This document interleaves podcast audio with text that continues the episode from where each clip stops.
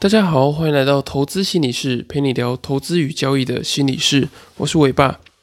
之前有伙伴在粉丝专业下面留言询问我，要怎么样引导交易有困难的朋友。他说他的朋友常常会凹单大赔，然后表面对自己的交易虽然不以为意，可是实际上内心却十分的在意。每一次说要做零钱股，但是开盘的时候又跑去做七八百元的股票。那这种状况呢，其实非常的常见。我们很多交易上的问题啊，其实我们理性上知道我们自己有状况，某些事情不能做，可是，在感性上，我们其实常常过不去那一关。所以我今天想要从比较心理层面的角度，去提供听众们三个建议，让你可以去帮助你在交易有困难的朋友，特别是他们在交易心理或是投资的心理上面有出现问题。那第一个呢，就是建议你要先同理他们，不要很急着给他们建议。相信大家都一定会遇到一种状况，就是呃，朋友来问你一些投资或是交易的问题，他可能问你说，哦，他最近交易的状况不太好啊，然后可能交易哪张股票，可是常常凹单，然后没有办法停损。那你可能就会根据你比较丰富的交易经验，马上跟他说，那书上不是跟你说都。要记得做停损，然后不要随便去乱买股票嘛。可是这些建议呢，其实他可能心里也知道，可是他当下的情绪其实是很不好的，很低迷的，所以他来找你，不见得真的是要寻求你投资上的建议，可能是要去寻求一个心灵上的安慰。这跟我们生活上的遇到的问题其实很像。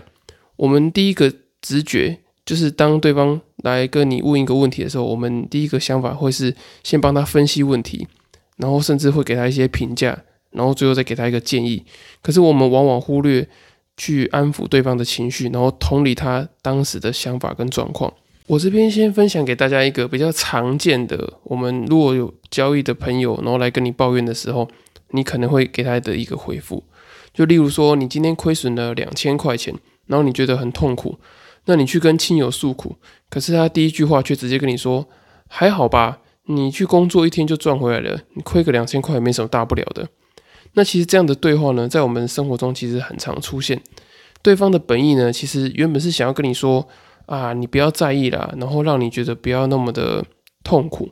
可是没想到的是，你的感受其实会是你根本不懂我交易的辛苦，你根本不懂我交易在想什么。其实我亏了两千块，我内心也是觉得很受伤啊，因为这等于是在否定我的交易。所以换成是你要去辅导另外一个遇到交易挫折的朋友的时候，你要记住这样的感受，所以你要把同理对方的的情绪跟感受放在首要的这个位置，不要去否定对方感受到的痛苦。所以呢，你可以说，如果我是你的话，我也会因为亏损这个一两千块而感到很自责。那虽然这笔的钱的金额不高，可是看得出来对你的交易产生不小的打击。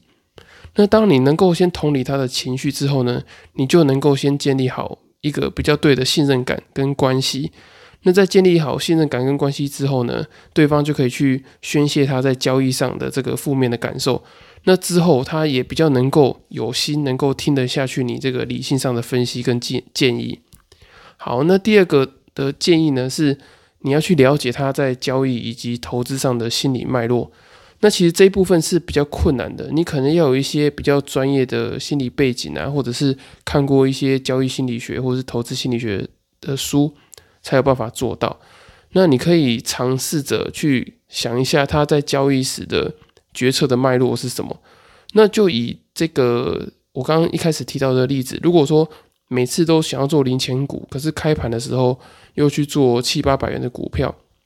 那这个部分呢？理性上他可能知道做零钱股才符合他现在的资本，可是，在感性上呢，他的投资的心理脉络可能会觉得说，零钱股的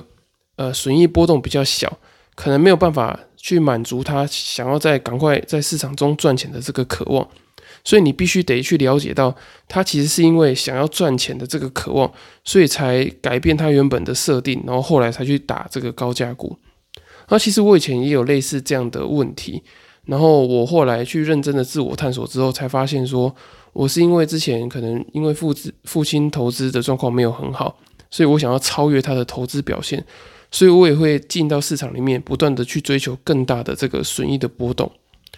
那你如果在找到对方的这个心理脉络之后呢，比较容易可以去解协助他解决一些不断重复，可是他又一直困在里面的这些偏差的交易行为，因为你已经帮他找到一个比较根本性的心理成因了。至于最后一个建议呢，就是呃，单纯的陪伴他，不要给他太多的评价，那并适时的去转介一些专业的人士。假设说你如果对于心理辅导啊不是很擅长的话，没有办法同理，然后也没有很难找出对方的心理脉络，那最好的方法呢，就是只是单纯的陪伴，给予时间，给予心力，给予温暖的陪伴，以及很重要的就是要及时的去转介专业的人士。那虽然专业的心理辅导是很困难的，可是付出时间去跟心力去陪伴，其实是你能够做到的。千万不要小看陪伴这件事情。有些人其实他在理性上已经知道怎么样去处理困难，可是其实在心理的动力上来说，他并没有办法去跨出去那一步，所以他短时间内没有足够的勇气去认为自己能够做得到。那你透过单纯的陪伴，不要去过度的给予一些建议啊，或者是评价，就可以让对方去感受到，即使状况变得很糟，也能够有人能够当他现实跟心理的后盾。那这个角色非常的重要。我老婆当初就是在我亏损的时候扮演这个重要的角色，让我不需要对于呃交易跟投资承担太多的心理压力。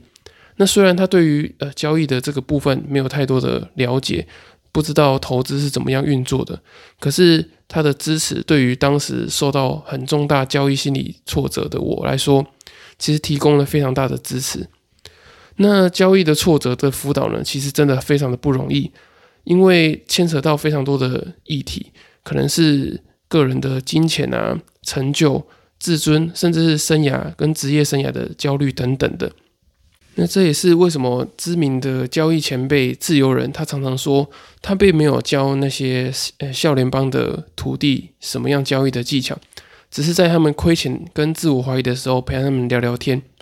那这个陪伴后辈们交易低潮的这个行为，其实是支持他们在市场上活得更久、活得更好的关键因素。其实金融市场的知识，其实在呃经过一段交易的时间之后呢，我们都能够领悟出一套自己的交易系统跟策略。可是，在面对交易挫折的时候，如果没有人去带着你陪伴你的话，你要花很长的时间去自己。探索跟整理自己，这是很辛苦的。假如你真的没有足够的心力跟时间去陪伴，那建议你也可以找合适的专业人士去协助你受到交易心理挫折的朋友，因为专业的心理辅导的确是很不容易的。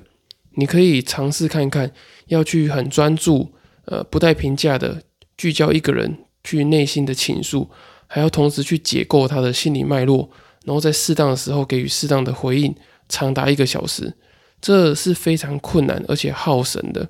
自己也会累积非常多的负面情绪跟能量。尤其是当辅导没有成效的时候，自己也会感到非常的挫折。那专业的人士呢，他有很多的辅导跟咨询的经验，他能够用比较适切的方式去辅导有需要的人。很多投资与交易遇到心理困扰的伙伴来私讯询问我的时候。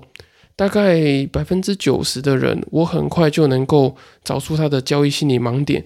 因为我已经有过很多次的辅导经验，还有一些心理学的背景知识，所以我能够很快速的协助他们找到他们交易心理的困扰的议题。如果去寻找专业人士协助的话，可以为你省下许多的时间，还可以去解开你困扰很久的交易心理议题。那这不仅会改善你的交易状况。更能够去改善你的生活品质，这其实是很值得的。好，那以上三个建议呢，就是让让你能够更有效的去引导以及陪伴遭受投资与交易打击的这个亲友，帮助他再重新的爬起来。那除此之外呢，我觉得如果这个朋友是你非常好的兄弟、闺蜜或者是亲戚的话，建议你可以收听《投资心理师》其他几集。可以知道更多的投资心理跟交易心理的方法，那你知道之后呢，你就可以更有效的去帮助他，然后也可以增加这方面的同理心，更贴近他的状况，给他最适合的帮助。好，以上就是今天的内容，谢谢大家的收听。如果大家还有其他问题的话，也可以到下方资讯栏的粉丝专业留言私讯询问我，或是到 Apple Podcast 留言给我五星的评价，我会在之后的节目回复你们。那今天节目就到这边喽，下次见，拜拜。